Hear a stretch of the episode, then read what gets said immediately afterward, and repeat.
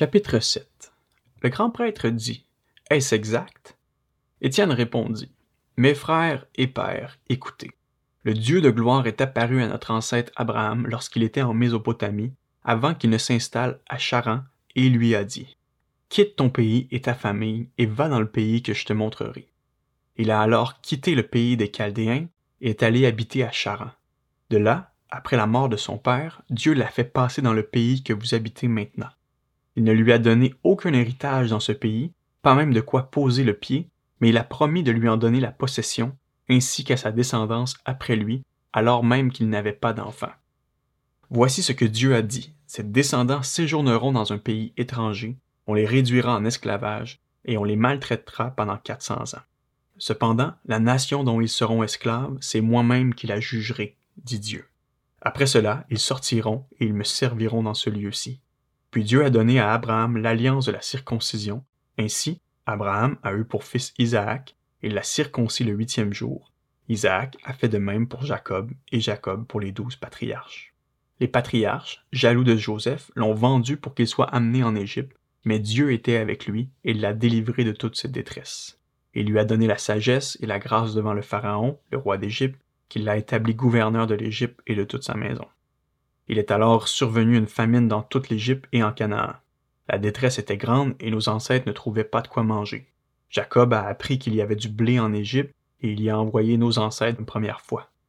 La deuxième fois, Joseph s'est fait reconnaître par ses frères et le Pharaon a ainsi appris quelle était son origine.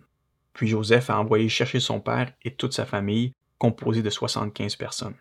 Jacob est descendu en Égypte où il est mort, ainsi que nos ancêtres. Leur corps a été transporté à Sichem et déposé dans le tombeau qu'Abraham avait acheté à prix d'argent au fils d'Amor à Sichem. Le temps où devait s'accomplir la promesse que Dieu avait faite à Abraham approchait, et le peuple a grandi et augmenté en nombre en Égypte jusqu'à la venue d'un autre roi qui n'avait pas connu Joseph. Ce roi s'en est pris avec perfidie à notre peuple et a maltraité nos ancêtres au point de leur faire abandonner leurs enfants pour qu'ils ne survivent pas. À cette époque est né Moïse, qui était beau aux yeux de Dieu. Il a été nourri trois mois chez son père, et, quand il a été abandonné, la fille du Pharaon l'a adopté et l'a élevé comme son fils. Moïse a été formé avec toute la sagesse des Égyptiens, il était puissant en parole et en acte. Il était âgé de quarante ans lorsqu'il a eu à cœur de rendre visite à ses frères les Israélites. Il en a vu un qu'on maltraitait, a pris sa défense, et, pour venger l'homme malmené, a frappé l'Égyptien. Ses frères comprendraient que Dieu leur accordait la délivrance par son intermédiaire, pensait-il, mais ils ne l'ont pas compris. Le jour suivant, il est venu au milieu d'eux alors que certains se battaient, et il a essayé de ramener la paix en leur disant Vous êtes frères, pourquoi vous faites-vous du mal l'un à l'autre? Mais celui qui maltraitait son prochain l'a repoussé en disant Qui t'a établi chef et juge sur nous? Veux-tu me tuer comme tu as tué l'Égyptien hier? À cette parole, Moïse a pris la fuite et est allé habiter dans le pays de Madian, où il a eu deux fils. C'est quarante ans plus tard qu'un ange du Seigneur lui est apparu dans le désert du mont Sinaï, dans la flamme d'un buisson en feu. Voyant cela, Moïse a été étonné de cette apparition. Comme il s'approchait pour regarder, la voix du Seigneur s'est fait entendre. Je suis le Dieu de tes ancêtres, le Dieu d'Abraham, d'Isaac et de Jacob. Moïse, tout tremblant, n'osait pas regarder. Le Seigneur lui a dit Retire tes sandales, car l'endroit où tu te tiens est une terre sainte. J'ai vu la souffrance de mon peuple qui est en Égypte, j'ai entendu ses gémissements, et je suis descendu pour le délivrer. Maintenant, vas-y, je t'enverrai en Égypte. Ce Moïse qu'ils avaient renié en disant Qui t'a établi chef et juge, c'est lui que Dieu a envoyé comme chef et libérateur avec l'aide de l'ange qui lui était apparu dans le buisson. C'est lui qui les a fait sortir d'Égypte en accomplissant des prodiges et des signes miraculeux en Égypte, à la mer Rouge et au désert pendant quarante ans. C'est ce Moïse qui a dit aux Israélites, Le Seigneur notre Dieu fera surgir pour vous, parmi vos frères, un prophète comme moi. C'est lui qui, lors de l'assemblée au désert, était avec l'ange qui lui parlait sur le mont Sinaï et avec nos ancêtres. Il a reçu des oracles de vie pour nous les transmettre. Nos ancêtres n'ont pas voulu lui obéir, mais ils l'ont repoussé, et dans leur cœur ils se sont tournés vers l'Égypte en disant à Aaron, Fais-nous des dieux qui marchent devant nous. En effet, ce Moïse qui nous a fait sortir d'Égypte, nous ignorons ce qu'il est devenu.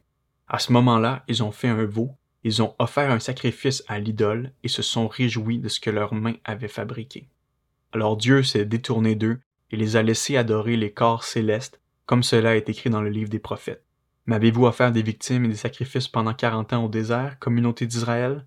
Vous avez porté la tente de Moloch et l'étoile de votre dieu Ramphan, ces images que vous avez faites pour les adorer.